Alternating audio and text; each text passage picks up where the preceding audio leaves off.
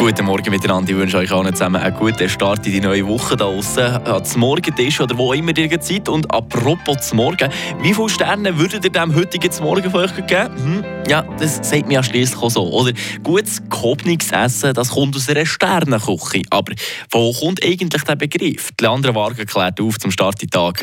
Eine Portion Wissen für einen Start in Tag. Schlauere Tag mit Radio FR. Ja, mit Sternenkoche da meint man heutzutage häufig ein sehr gutes Lokal. Gemeint ist aber eigentlich eins, das mit mindestens einem oder bis zu drei beehrten Michelin-Sternen ausgezeichnet ist. Das Logo von dem ist das berühmte Pneumandli. Wisst ihr welches? Das noch herzige weiße Mandli mit extrem vielen Pneus. Aber was hat jetzt das Michelin-Mandli, das man eben sonst von den Autoreifen kennt, mit Gourmet-Küche zu tun?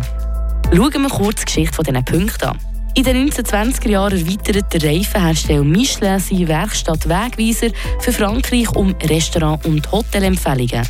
Brüder Michelin verwenden dafür ein eigenes Bewertungssystem, nachdem sie die Empfehlungen eben aussprechen. 1926 sind das erste Mal Restaurants mit einem Stern, Michelin-Stern, ausgezeichnet worden. Erst 1931 sind die weiteren Sterne dazugekommen. Ein Stern bedeutet Beachtung verdient, der zweite ein Umweg wert und der dritte ein Reiswert. Im Jahr 1950 ist das erste Mal der Rot Michelin, wo alle Jahre die auszeichnenden Restaurants aufgeführt werden, rausgekommen. Neben den Sternen kommen auch noch weitere Auszeichnungssymbole dazu. 1977 wird beispielsweise der Bib Gourmand als Auszeichnung für günstiges, aber gutes Essen verliehen. Bib ist nämlich die Abkürzung für den französischen Namen von Michelin-Mandli Bibendo.